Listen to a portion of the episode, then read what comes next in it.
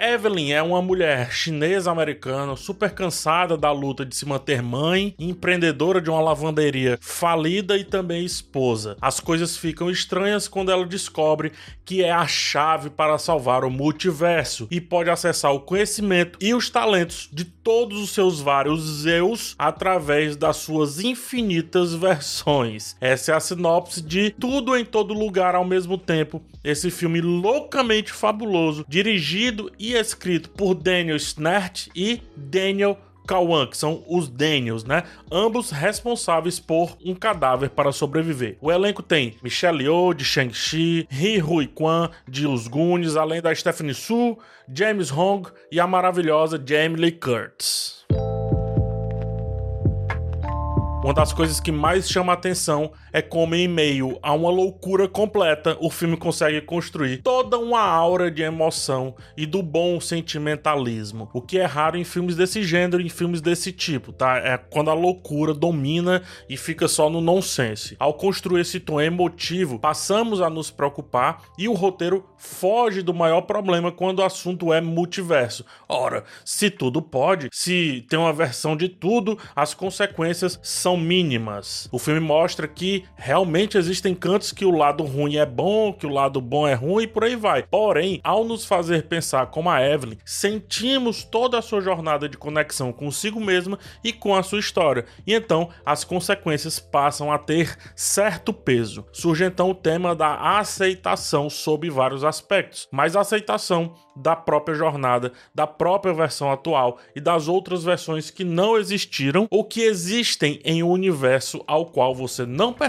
e nunca poderá pertencer de fato, mesmo que você vá de um para o outro. Essa aceitação representa, além da parte mais emocional do texto, a ideia de que somos nós os responsáveis por nós, não apenas o meio e menos ainda o outro e a jornada alheia. E tem vários outros personagens se relacionando diretamente com esse caos do filme, personagens tão bons ou até melhores do que a protagonista, justificando então essa conclusão, essa ideia de que o filme aborda de que existem várias versões da gente, mas precisamos estar bem com a versão atual. É a segunda vez que a dupla de diretores e roteiristas entrega essa questão do nonsense mais o emotivo. Antes isso já havia sido feito com o excelente Um Cadáver para Sobreviver, um filme que parte do absurdo, mas cresce com esse bom apelo emocional. Nota-se então aqui, agora, uma assinatura dos Daniels, né, que são os diretores e roteiristas. E aqui mais importante ainda do que nesse outro filme que eu citei, porque se não fosse isso, seria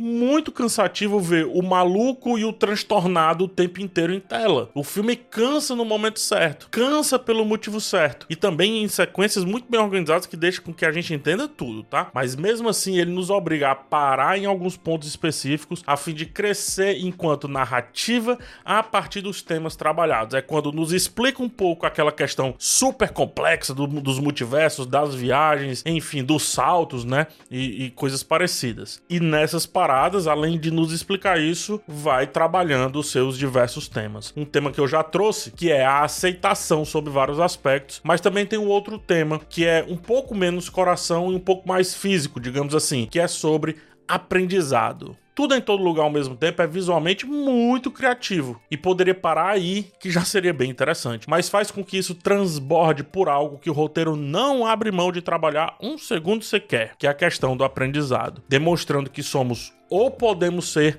várias coisas dentro da nossa própria existência. E isso é um assunto muito rico. A Evelyn vai se conectando com outras Evelyns e aprendendo coisas banais que resolvem grandes situações, o que casa perfeitamente com a história do pato. O pato anda, nada e voa. E aí existem duas maneiras de ver isso. Maneira número um, ele não sabe fazer nenhuma dessas coisas bem feitas. Maneira número dois, ele não vai morrer facilmente na terra, nem na água, nem no ar. Ou seja, as pequenas coisas que passam por nossa vida, as habilidades que temos, a oportunidade de reter, seja o simples manuseio de uma faca de cozinha, por exemplo, podem até não ser úteis em determinados momentos ou fazer nos questionar se não perdemos tempo com coisas irrelevantes. Porém, essas várias inutilidades nos fazem mais úteis do que inicialmente pensamos em determinadas situações. Tópico excelente e a maneira como o filme trabalha, melhor ainda. O caleidoscópio do multiverso em termos narrativos serve para elaborar bastante essa questão do aprendizado a fundo. A loucura da montagem, além do apelo estético, serve para mostrar as várias versões de uma pessoa, de uma mesma pessoa no caso, interagindo com cada um desses aprendizados, com cada uma dessas habilidades ou talentos. A partir disso, a ação, as lutas, as coreografias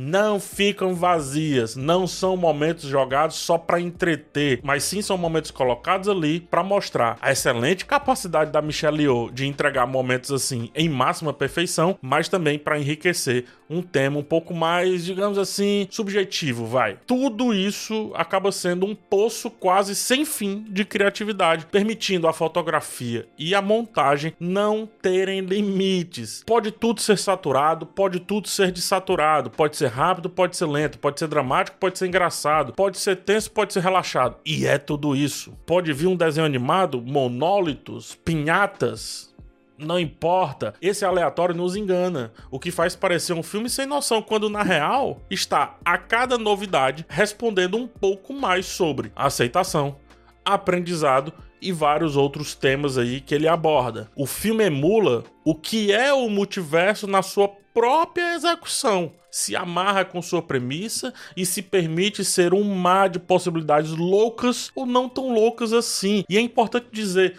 tudo isso em um projeto de certa forma simples. São poucas locações, um elenco bem delimitado e fica a cargo da criatividade ir além disso, né? Ir além dessa teórica pequeneza que o filme se encontra. E isso, meus amigos, isso é cinema com C maiúsculo. É assim, desse jeitinho aqui que nasce um clássico.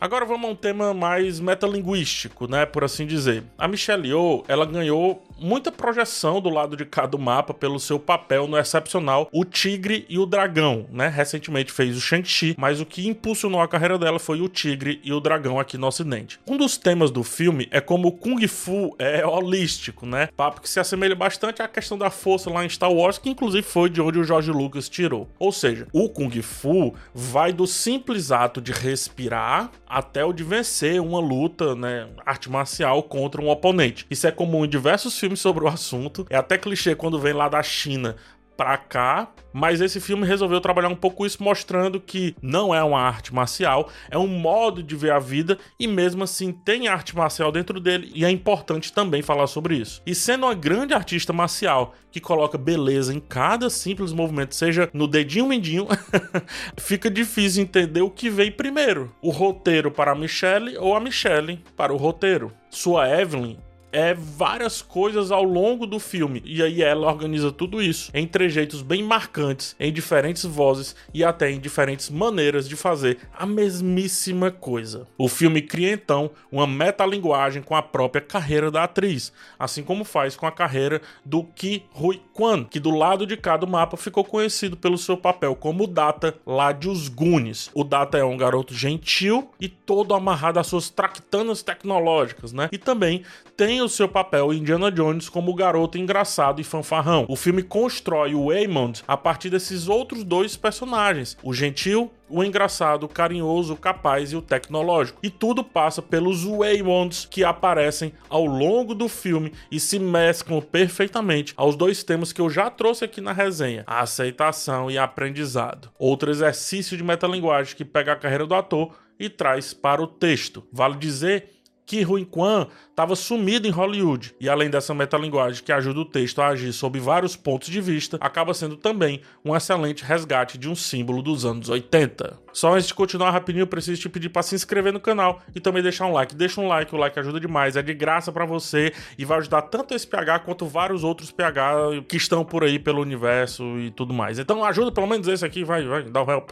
Tudo em todo lugar ao mesmo tempo é desses filmes marcantes desde o começo brinca com o multiverso da maneira que nunca foi abordado antes, vem no tempo certo para fazer isso e leva muito a sério todas as possibilidades que essa premissa pede para serem trabalhadas, visitadas ou pelo menos citadas. É sério quando precisa ser sério, é extremamente galhofa e bobo quando precisa estar nesse contexto, é emotivo o suficiente para nos abraçarmos com alguns personagens e algumas versões deles e o melhor, como a boa arte sempre deve ser, nos convida a refletir sobre nós, sobre nossa existência e sobre aquilo que sempre seremos ou que nunca poderemos não ser.